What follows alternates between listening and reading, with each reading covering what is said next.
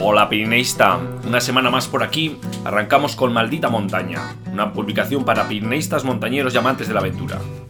Llévatelas, te mantendrán los pies secos. Si consigues sobrevivir, pégame un toque. Para evitar que la civilización le intoxique, decide huir.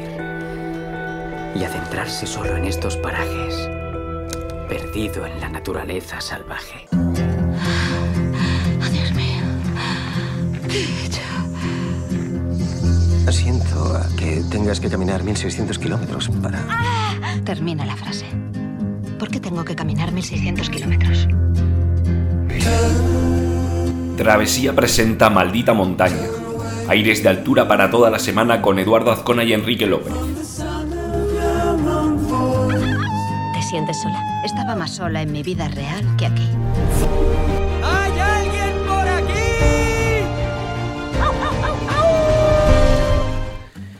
Precaución. Bueno, así comenzamos la, la intro de esta semana. Eh, bueno, ya sabréis muchos por las noticias que están, eh, que están eh, saltando, ¿no? Eh, los accidentes que, que estos días es- desgraciadamente se están ocurriendo en los Pirineos y tanto de, eh, de montañeros alpinistas como de esquiadores. Pues bueno, muchos accidentes que tienen eh, que ver con pues, que los mantos de nieve, se han convertido en puro hielo en las laderas de los Pirineos. Eh, es importante comenzar de esta manera la intro de hoy. Eh, veréis en la sección de mm, noticias que ponemos también el foco en estas condiciones que nos vamos a encontrar si vamos a practicar montaña a los Pirineos o bueno, otras actividades como puede ser el esquí. Y bueno, ya después de este llamamiento a la prudencia, en el boletín de esta semana, pues eh, os decíamos que, bueno, que había arrancado la segunda temporada de este podcast, de este podcast, el de Maldita Montaña, ¿no? Y, bueno, yo aquí quería recordaros un poco que, que, que que de alguna manera eh, es un privilegio, es un gusto, pues eso, compartir eh, todas las semanas este espacio sonoro, ¿no? Con, con todos vosotros. Bueno, y muchos ya sabéis de dónde viene el título de este podcast, Maldita Montaña, que es un, hace un guiño a las palabras de Jack Kerouac, porque al final no recordarás el tiempo que permaneciste en la oficina o arreglando tu casa, ve y escala esa maldita montaña. Así que bueno, ya sabéis, cada uno que vaya a escalar la montaña que tenga en mente, ya sea física o, o metafóricamente, ¿no? Y bueno, así comenzábamos la intro del boletín de esta semana que trae cosas muy interesantes. En primer lugar, y, y un poco hilándolo con, con el tema de los rescates, los accidentes, ¿no? que por desgracia se están produciendo estos días en, en el Pirineo, pues eh, hablábamos del estreno de, de las últimas semanas de la segunda temporada de Rescate en Radio Televisión Española. Eh, como ya sabéis, pues hasta ahora eh, han sido dos, dos temporadas, esta segunda la que estamos ahora mm, estrenando. Y, mm, y, bueno, se enseña en esta docuserie que tuvo gran éxito la temporada pasada, pues el trabajo conjunto del servicio aéreo, los AER y los grupos de rescate e intervención en montaña del Grain. Eh, al final eh, son diferentes diferentes situaciones ¿no? que, se van, que se van produciendo y que bueno, el grupo de rescate pues va resolviendo eh, con, con éxito. ¿no? Eh, se va enfrentando a diferentes, diferentes problemáticas y, y bueno, de alguna manera yo creo que nos sirve también para, para concienciar sobre mm, bueno, el riesgo que hay inherente a la montaña y, y bueno, por otro lado, pues eh, saber que, tenemos eh, unos profesionales eh, que, que de alguna manera, pues dada una situación de riesgo, de socorro, pues realizan su trabajo. La serie está producida por eh, una productora que desde el 2006 se ha dedicado a narrar las historias en contextos extremos. En su bueno, puedo, leer, eh, siempre se ha caracterizado por el cuidado del tratamiento de la imagen independientemente de la dificultad del escenario. Y bueno, y en Rescate se consigue narrar las historias de esos cuerpos de seguridad junto con las entrevistas de los involucrados, al mismo tiempo que se muestran mm, los grandes paisajes donde dichos eh, equipos trabajan. Em, deciros ¿no? que, mm, que bueno, eh, junto a, Rescate eh, podemos encontrar otras producciones eh, como pueden ser Colgados, El heladero del Himalaya o Jugando a escalar, ¿no? todo producciones de Documalia. Y bueno, os traemos también una ruta esta semana. hablamos de la ascensión al Moncayo desde la Fuente de los Frailes. Em, la cima del Moncayo eh, está compartida, como sabéis, por Soria y Zaragoza, y siendo el techo provincial de ambas provincias. Así que si alguien quiere está haciendo la extensión a todos los techos provinciales, pues mira, aquí tiene la oportunidad de tachar dos de ellos de una tacada, por así decir. Eh, las rutas más, más habituales eh, para alcanzar esta cima eh, son del, por el sur, desde la cueva de, de Ágreda en Soria, o por el norte, desde el santuario del Moncayo, por el lado de Zaragoza. Esta última, pues más frecuentada que el, que la anterior, ¿no? Y, bueno, y por la que discurre por la vertiente norte, declarada Parque Natural en 1979 de esa del Moncayo y es eh, por donde vamos a proponer la excursión que os traemos esta semana. Como podréis ver en las fotografías, eh, os invito a los que me estéis escuchando, bueno, que, que, vayáis al boletín o a la página web.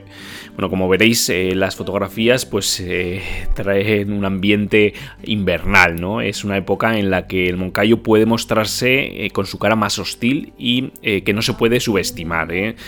Eh, el viento que aquí eh, tiene fama de soplar con fuerza. Eh, desploma la sensación térmica. En la parte más alta, justo antes de salir a la loma cimera, hay un, tramo que suele permanecer helado y que puede resultar peligroso.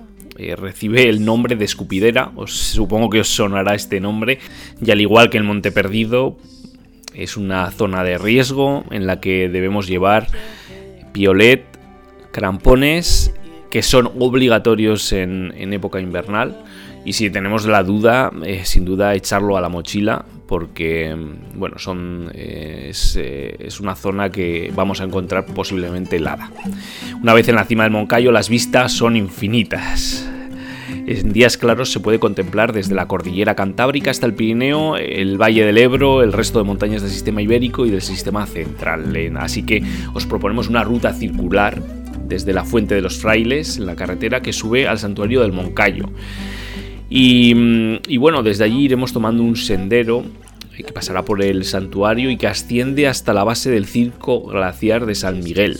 Una vez allí, el sendero cizaguea ¿no? por la ladera para ganar lo que es la loma cimera que os hacía antes mención y dejando a la izquierda el alto del Corralejo, a la derecha en unos pocos minutos llegamos al Moncayo, ¿no? para luego ya descender hacia el oeste, al Collado de Castilla o pasa Lobos, donde podemos aprovechar pues, para subir a unos en unos pocos minutos a Peña Negrilla enfrente, ¿no?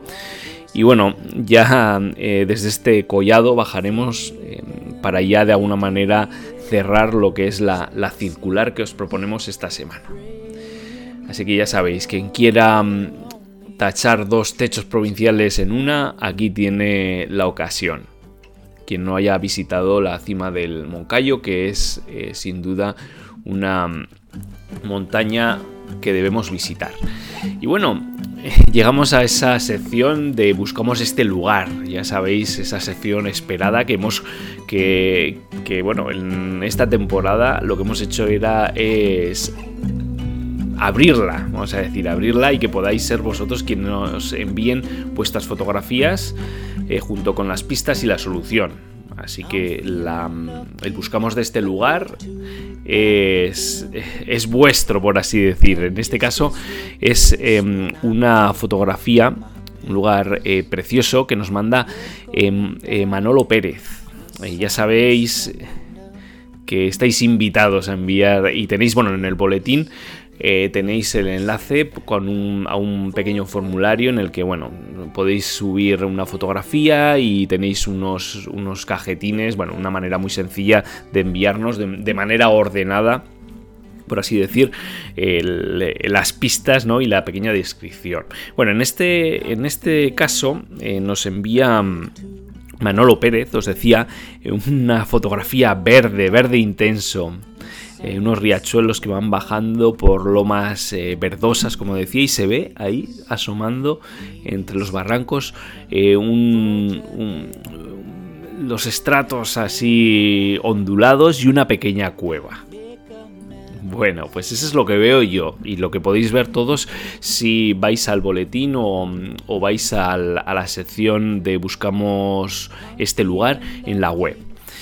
Entonces os digo que el lugar eh, de esta semana nos lo envía Manolo Pérez. os lo, muchas gracias a, Manolo por enviarnos eh, este lugar precioso. Eh, nos encantan estos paisajes del verde más intenso que se puede imaginar y en el que al abrigo de la roca se puede adivinar la presencia de una pequeña cueva. Y os pregunto, ¿la reconocéis? Y ahí van un par de pistas que nos envía Manolo. Nos dice, se encuentra en el Pirineo Occidental, cerca de Orbaiceta. Y la segunda pista, está cerca de una cueva con gran interés geológicamente. Bueno, ya, ya veis que la foto está sacada de una zona en la que hay una cueva con gran interés geológico. Como os decía, que se veían unos estratos ondulados y, bueno, es una cueva muy fotogénica, vamos a decir así. Bueno, pues ahí tenéis para darle un poco al coco y a ver si adivináis el lugar que nos propone Manolo Pérez. Y bueno, no me queda otra que, que hablaros del lugar de la semana pasada, la cascada de Ardonés o cascada de Bon, que se encuentra cerca de la localidad de Cerler. Bueno, si queréis visitar esta cascada junto con las otras dos con las que habitualmente se acompaña el recorrido, existen dos opciones. La primera es circular y parte desde el mismo pueblo de Cerler, 7 kilómetros y unos 250 metros de desnivel. la segunda ruta es más corta, 4 kilómetros, 120 metros de desnivel y parte del kilómetro 9,5 de la carretera que sube a la estación de esquí de Cerler. Bueno, ahí tenéis un par de opciones para visitar el lugar eh, de la semana pasada, aunque bueno, eh, lo tenéis ya en el eh, recopilatorio de lugares del 2021, porque bueno, como habréis, como recordaréis, la semana pasada pues hicimos ese recopilatorio y bueno, eh, habilitamos el formulario para que nos hicierais llegar vuestros lugares. Eh, yo desde aquí quisiera dar las gracias a las personas que nos estáis enviando mm, vuestros lugares, por así decir, vamos a llamar vuestros lugares, los lugares de de la comunidad, eh, porque bueno, la verdad que, yo creo que es importante, ¿no? Para abrir, como os decía, esta sección a todos. Y bueno, ahora llegamos a esa sección nueva de, este año, que es el de relatos de altura, ¿no? Eh, continuamos con los ganadores de la primera edición del concurso de microrelatos, relatos de alturas. La semana pasada fui yo quien leyó el el relato de Alexis López Vidal, eh, Tatami de Nieve, que fue el, primer micro relato seleccionado. Y, y, ahora, bueno, íbamos a leer esta semana el segundo relato seleccionado, el, el de Aichiber Landa Serrano, eh, titulado Paso a Paso. Pero bueno, le estábamos un poco dando vueltas y decíamos, ¿no será mejor que los propios autores reciten ¿no? sus microrelatos? Y va a ser así como lo vamos a hacer, ¿no? Entonces les hemos pedido que a ver si se animaban y bueno, y así ha sido. Así que bueno, vamos a comenzar por el relato Tatami de Nieve de Alexis López Vidal y luego seguiremos con Paso a Paso de Aichi Berlanda Serrano. Bueno, no me queda más que dejaros con Alexis y su relato, eh, Tatami de Nieve. Tatami de nieve. La cima de roca oscura de un volcán se le había engarzado en las pupilas siendo apenas una infante, y en esos orbes vivos y curiosos se había hermanado con otros picos coronados a lo largo de los años. Con cada ascenso, a pesar del talle en apariencia frágil, su ánimo se tensaba como la cuerda que la asía y se tornaba más grande, aún más grande, un coloso de voluntad inquebrantable superando la ladera. Y ahora, tras abrir vereda atravesando el penoso desfiladero de la indiferencia, del ostracismo y hasta del desprecio más descarnado por su condición de mujer, después de prevalecer al blancor de furia de los aludes, Junko Tabei miró con fijeza la ruta que se recortaba sobre su cabeza. Un tatami de nieve aguardaba en la cumbre del Everest. Bueno, que, decir que es un gusto escuchar a Alexis y que yo creo que gana con, con bueno, con esta decisión, ¿no? De que fueran los propios autores los que nos reciten sus propios relatos, ¿no? Bueno, y ahora os dejo con el eh, relato de, de paso a paso, como os decía, el relato de Aichiber Landa Serrano. Así que bueno, os dejo con Aichiber. Paso a paso, de Aichiber Landa Serrano. Cuando el terreno lo permitía, caminaban una al lado de la otra al compás de los bastones. Se robaban la palabra, charlando sobre los novios de turno, amigos y enemigos, secretos inconfesables. Rumbo a los collados más altos desfilaban enmudecidas, sin distinguir si la cuesta arriba o la grandiosidad del paisaje provocaban aquel silencio. Hundían los pies agotados en ibones y ríos frescos. Marmotas y sarrios amenizaron algunos instantes. Pasaron frío y calor, también miedo, al escuchar acercarse alguna tormenta. Renacían con cada ducha caliente y devoraban los platos todavía humeantes en los refugios. Aprendieron a equilibrar fuerzas, a compensar el ánimo. En cada fotografía se empeñaban en atrapar instantes irrepetibles, como en aquella última, ya con el Cantábrico de fondo. Se habían conocido por casualidad un par de meses antes. Paso a paso atravesaron el Pirineo Paso a paso construyeron una amistad que las vinculó para siempre. Cómo nos une la, montaña, ¿no? Y de alguna manera las aventuras, ¿no? Eh, bueno, así han, estas han sido las palabras de Aichiver y igualmente pues un gusto escuchar el, relato paso a paso. Bueno, ahora vamos a, la sección, eh, como sabéis, en la que os eh, hacemos una selección de noticias e historias más destacadas de la semana os decía en la intro, ¿no? Precaución, ¿no? Arrancamos la sección de, hoy pues poniendo foco en esas eh, condiciones invernales en el Pirineo, ¿no? que están trayendo muchos accidentes, algunos mortales por desgracia. Nieve dura, con umbrías especialmente peligrosas, esto es lo que nos vamos a encontrar si vamos ahora al Pirineo. La combinación de diversos factores meteorológicos han convertido el manto en una pista de hielo muy peligrosa, una trampa mortal. Es una semana trágica en el Pirineo, con hasta seis muertes en la última semana y, bueno, por ejemplo, desde Montaña Segura nos piden eh, prudencia y nos dicen, ¿no? Eh, piolet, crampones y casco imprescindibles y buenas habilidades en su manejo. En según qué zonas y momentos puede ser difícil autodetenerse una caída incluso con el material. Bueno, eh, en las redes sociales han sido multitud los perfiles pues, que han eh, transmitido estas indicaciones eh, de precaución. bueno, también algunas infografías en las que se podía apreciar cómo debemos hacer el gesto de autodetención. Debemos ser rápidos, darnos la vuelta, intentar clavar con el peso del pecho el, piolet, eh, pero bueno, ya eh, os, dicen aquí, por ejemplo, desde Montaña Segura, nos indican que también a veces es complicado, ¿no? Imaginaros que la heladera está completamente helada, ¿no? Entonces debemos extremar la precaución, como os decía, y bueno, si no nos vemos seguros, pues la montaña ahí seguirá y, y bueno, es cuestión de esperar unas semanas, ¿no? En actividades como las raquetas de nieve, ¿no? Que a veces nos da la nos, nos transmite cierta seguridad, ¿no? Porque, bueno, pues tiene ciertas aristas, ¿no? En la puntera y demás, ¿no? Que, el, que, se clavan, pero no son crampones, o sea, entonces debemos tenerlo en cuenta y, bueno, eh, valorar si la ruta de, raquetas, pues eh, va a ser aconsejable con estas condiciones, ¿no? Bueno, era una, era una indicación que os teníamos que dar en estos días. y seguimos con la segunda noticia que os traíamos. En una montaña tan aislada como el Nanga Parbat, el viento está casi siempre presente. Entonces la noche y el tiempo se dilatan.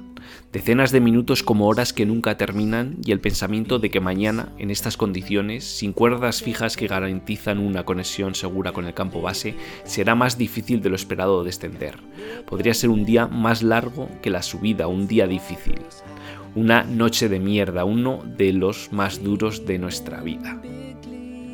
Bueno, esta es una. Eh, bueno, podría ser, el, podría ser sección también del, de, de, relatos de altura, ¿no? Pero bueno, son las palabras de Herbe Barnase que hemos extraído de su perfil de Instagram y que, bueno, aquí os, os recitamos, por así decir. Bueno, ya sabéis que se encuentran ante uno de los desafíos del himalayismo y del alpinismo eh, de estos tiempos, ¿no? Eh, tanto Herbe Barnase y, David Kotler eh, han alcanzado los 6.200 en la Rupal invernal del Nanga Parbat, la mayor muro pared del mundo. También os contamos que sigue la espera de Alex Chicón y Simone Moro en el Manaslu invernal. Eh, como os contábamos la semana pasada, las intensas nevadas habían hecho al grupo bajar al pueblo de Samagaun eh, aguardando una oportunidad. El propio, el propio Chicón eh, escribía, ¿no? Hay una cantidad enorme de nieve en la cascada y en las dos paredes y no se aprecia ningún signo de avalanchas que hayan purgado de nieve la zona, lo que se traduce en un riesgo muy alto si subiésemos hasta allí. Eh, bueno, esto lo acompañaba con unas fotos de las, de las condiciones. Y bueno, ahí dice, Aupa, os dejo algunas fotos de estos últimos días. Mañana parece que vuelve a nevar. Esto era previo y bueno, y ahora parece que bueno, ha vuelto a entrar un, digamos, mal tiempo y se esperan las nevadas. Y luego, bueno, pasaba también un una fotografía con diferentes zonas marcadas de riesgo eh, que bueno, lo habían elaborado desde el UR. Esta mañana hemos sobrevolado el campo base de Manaslu y hemos sacado fotos que han permitido al equipo de UR evaluar la situación comparando las imágenes con, las anteriores, las anteriores por, por, así decir. ¿no? Esto bueno, era de hace una semana. Vamos a ver el, perfil de, de Alex ahora mismo para ver la última hora. La última hora.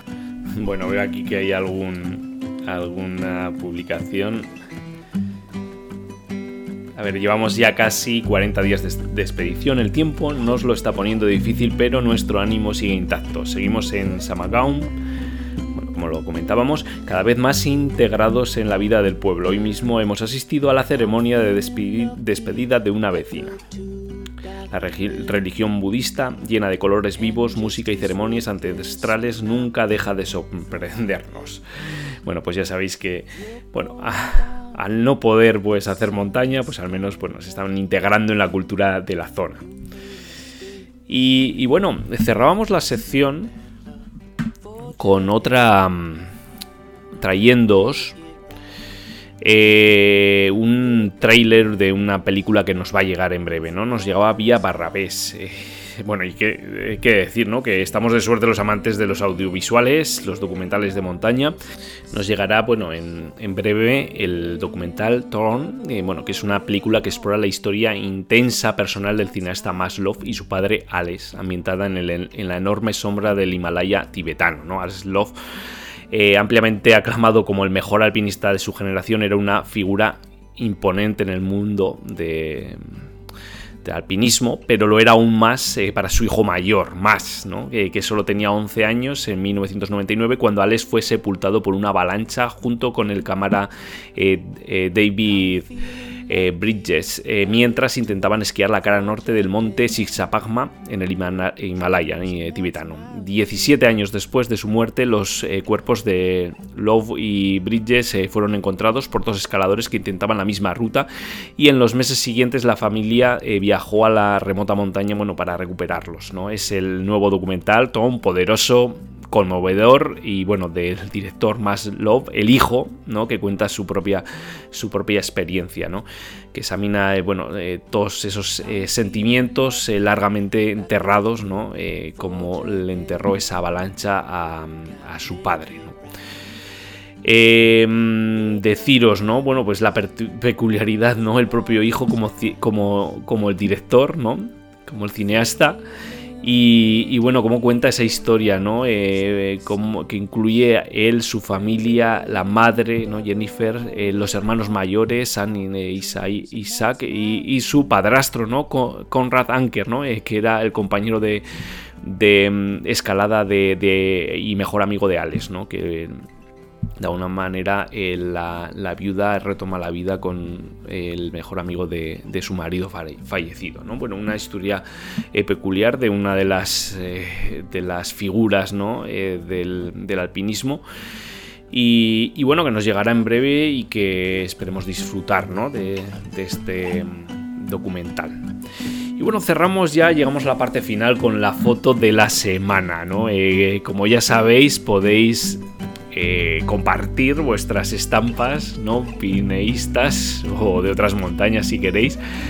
Eh, y aquí, eh, bueno, pues las compartiremos con mucho gusto también, ¿no? ya sabéis que podéis seguirnos en arroba travesía pirenaica y compartir con el hashtag travesía pirenaica, nos podéis etiquetar. Y así, bueno, pues iremos cada semana, pues iremos seleccionando, como sabéis, una. En este caso tenemos una fotografía de un corredor, ¿no? Una pared y ahí, bueno, un grupo escalándolo, ¿no? Es la fotografía que nos trae Handerbart. Bueno, es el, el, el, bueno, el, perfil de, Alejandro Rey Rose en, Instagram. Y en este caso es, una eh, fotografía del corredor Catagorri, eh, la Sierra de Chía en el Pirineo Aragonés. Bueno, una espectacular fotografía y, bueno, también entiendo que, que, que, aventura, ¿no? Porque la verdad es que transmite mucho, ¿no? Esta, esta fotografía. Bueno, no me queda más que, despedirme. Ya sabéis que así cerramos el, episodio, el, podcast eh, cada semana. Eh, como siempre ha sido un placer y bueno, que nos volvemos a escuchar, a oír, a encontrar la próxima semana. Venga, un abrazo familia.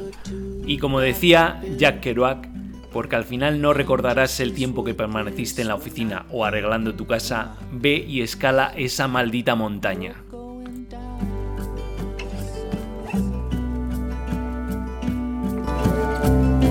¿Has pensado en abandonar? Oh, solo una vez cada dos minutos o así. Si quieres algo en la vida,